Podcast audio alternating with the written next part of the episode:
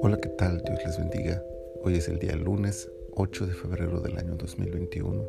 Estamos en la temporada 1, el episodio 33 de nuestro tiempo devocional en su reposo.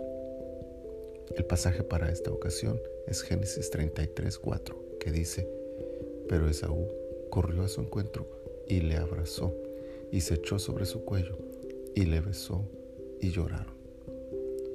La última vez que la Biblia menciona una acción de Saúl es cuando se une a una de las hijas de Israel, hermano de Isaac. No volvemos a leer nada sobre su vida hasta este momento. Es natural que Jacob, Israel, pensara que su hermano aún deseaba cobrar venganza por las acciones de hacía 20 años. Y aunque su intento de mitigar la supuesta ira de Saúl pudieron lograr en parte este objetivo, algo más había sucedido en el corazón de aquel otrora vengativo hijo de Isaac. La expresión, pero Esaú corrió, intenta señalar que mientras Jacob avanzaba con cautela hacia su hermano, inclinándose para humillarse ante él, Esaú ya anhelaba abrazarlo. El abrazo, el beso y las lágrimas de ambos selló en el corazón de Jacob la seguridad no solo del perdón, sino del amor con que su hermano ahora lo recibía. ¿Cómo puede lograrse una reconciliación habiendo tanto rencor sobre el pasado? Cuatro elementos aparecen en este proceso de reconciliación. La humildad, la actitud de humildad con la que Jacob se presenta a la hora de buscar una reconciliación. No olvidemos tener la actitud correcta ante estos momentos. La disposición para avanzar.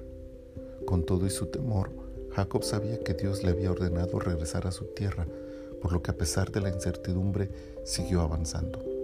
No desconfiemos de las promesas divinas y obedezcamos aquello que Él nos pide. Reconciliarse a veces es difícil, pero es deber de un hijo de Dios avanzar hacia la reconciliación con aquellos con quienes hemos tenido diferencias. La precaución. Las promesas de Dios están ahí, pero eso no significa que hemos de ser descuidados en nuestro deber. Jacob hizo uso de su inteligencia para prevenir una mala acción de parte de su hermano. Nuestra búsqueda de reconciliación debe ser sabia y prudente. La bendición de Dios. Dios sin duda escuchó el clamor de Jacob y aunque la Biblia no lo menciona, bien podemos pensar que así como habló al corazón de Labán en sueños, así bien pudo tratar con el corazón de Esaú. Hagamos lo que está en nuestras manos por la reconciliación, pero dejemos en las de Dios aquello que solo Él puede hacer. Que esta semana decidamos reconciliarnos con aquellos con los que hemos tenido alguna diferencia y que de esa manera honremos el nombre de nuestro Dios. Señor, muchas gracias por darnos este mensaje esta semana. Ayúdanos a reconciliarnos y ayúdanos a honrarte siempre a través de nuestras acciones. Gracias en el nombre de Jesús. Amén. El Señor bendiga sus vidas toda esta semana y espero seguir saludándoles cada día con estos devocionales. Bendiciones.